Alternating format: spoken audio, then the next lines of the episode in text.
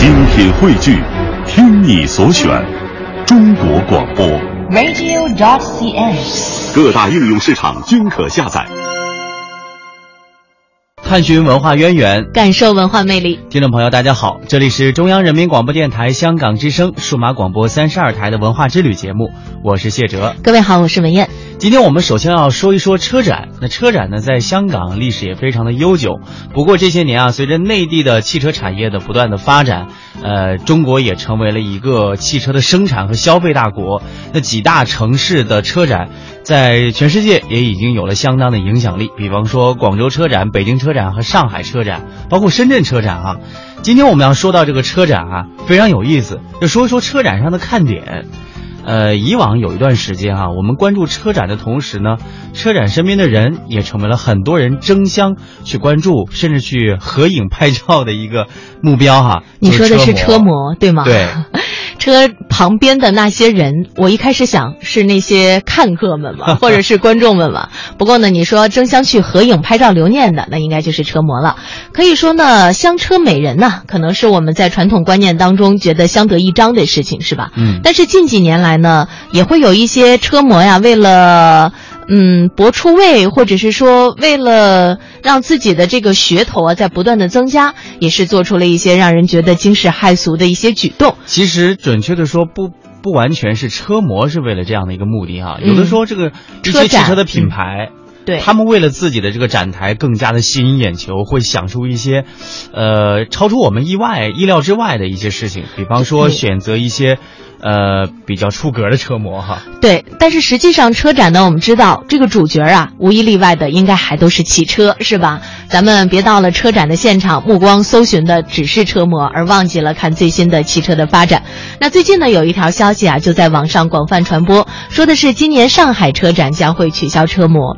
这个消息在网上传播之后呢，上海车展也是发布了官方的回应，说为了进一步策划组织实施好2015年上海车展，回归车展本意，营造文明的参展参观环境。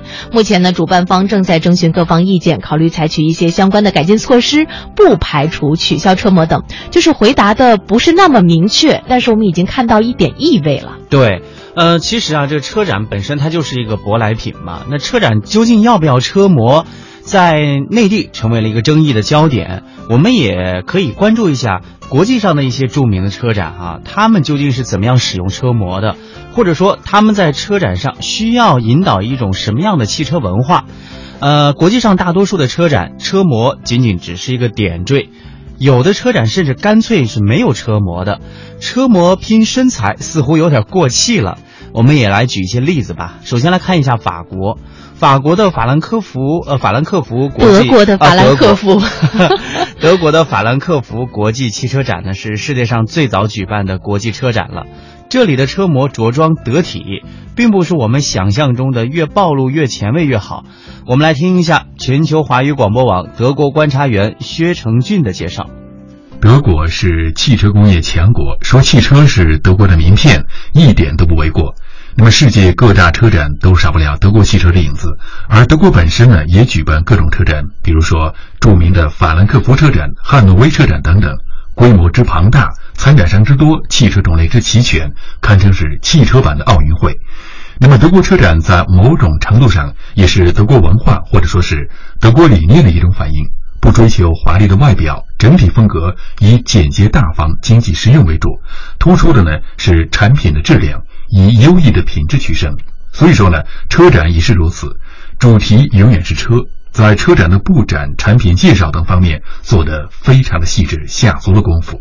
那么车模则比较少见，即便是有呢，穿着也都非常的得体。主要是服务汽车、突出汽车，而不是喧宾夺主，让专业的车展变成模特走秀台。毕竟车展展出的是汽车，消费者在意的呢也是汽车，其他东西都是次要的。嗯，刚才为大家介绍的是德国车展当中所体现出来的一些呃思路。那么，在世界上规模最大的汽车展之一——北美国际车展上，模特大多是专业汽车模特，他们甚至能够在展台上强调汽车的一些优势功能，或者引导观众应该注意汽车产品的哪些方面。很多车模甚至对代言车型现场答疑，他们都具有很高的专业水平。我觉得其实车模好看与否啊，并不是特别的重要。很多的这个观众啊，去看车展的时候，都会比方说新概念车，哎，这个车到底新在哪里，对是吧？你来展销的这款汽车，它又有一些什么样的优势？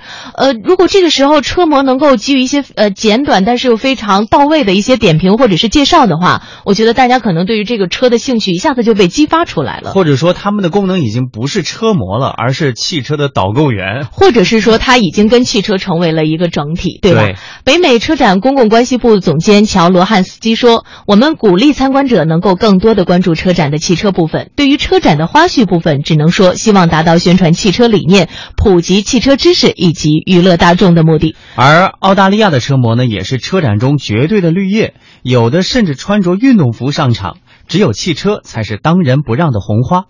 我们来听一下全球华语广播网澳大利亚观察员胡芳的介绍。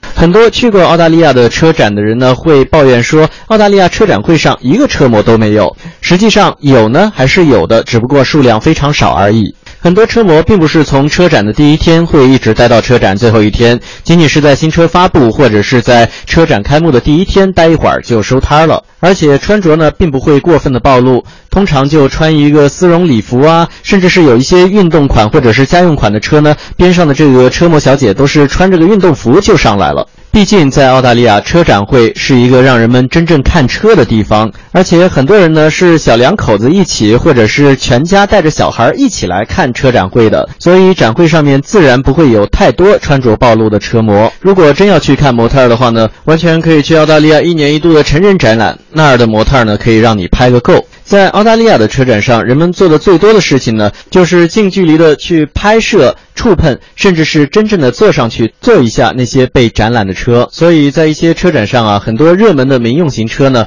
往往是排起了长龙，大家都希望能够亲身坐上去感受一下。我觉得澳大利亚的做法，就体现出两个字：专业。就是说，你去车展看到的模特呢，他应该服务于汽车文化。对，你如果想看暴露的，可以去成人展。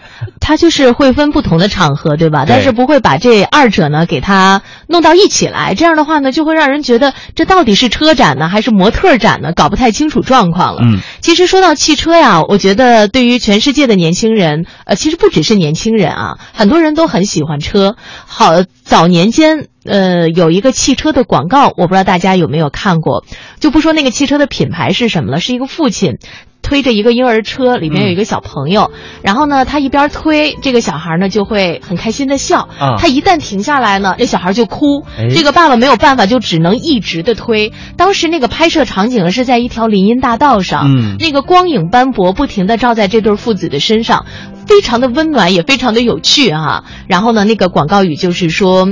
驾驶的乐趣，哎，我觉得啊，他又给我们提供了一个新的思路，就是宣传一辆车，不一定非要美女嘛，就是啊。一个家庭合家欢这样的场景也非常的吸引人啊。你比方说，我们现在去选购一款车，是因为它的车模长得很漂亮吗？肯定不是，肯定不是还是你现阶段的那个需求决定了你到底要买哪一款，对不对？嗯我们接下来呢，来看一下日本。在日本，车模工作对于模特在自身综合素质和体力上的要求是非常严格的。和服、制服、运动衣，很多类型的服装都是东京车展模特的衣着。越是大牌的车企啊，越讲求车模的端庄和内秀。全球华语广播网日本观察员黄学清给我们做了介绍。日本每年有不少车展，比如札幌车展、大阪车展、福冈车展等。其中最重要的是东京车展。东京车展是世界五大车展之一。除了看新车，有一些观众也是为了看车模而去的。现场呢，经常可以看到观众围着车模给车模照相。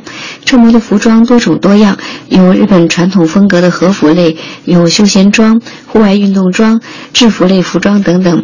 泳装有时候也会出现，但暴露比较多的泳装并不多。在颜色上，白色、蓝色等清新感觉的颜色被用得最多。一些车模有固定的粉丝，有的粉丝还会经常跟随车模转战各个车展，为他们捧场。车展上呢，各家参展公司都会安排解说员。解说员有些就是从公司里挑选出来的男女员工，有些是从外部雇佣的。他们都经过严格的训练，在几天之内就能熟练地背诵商品知识。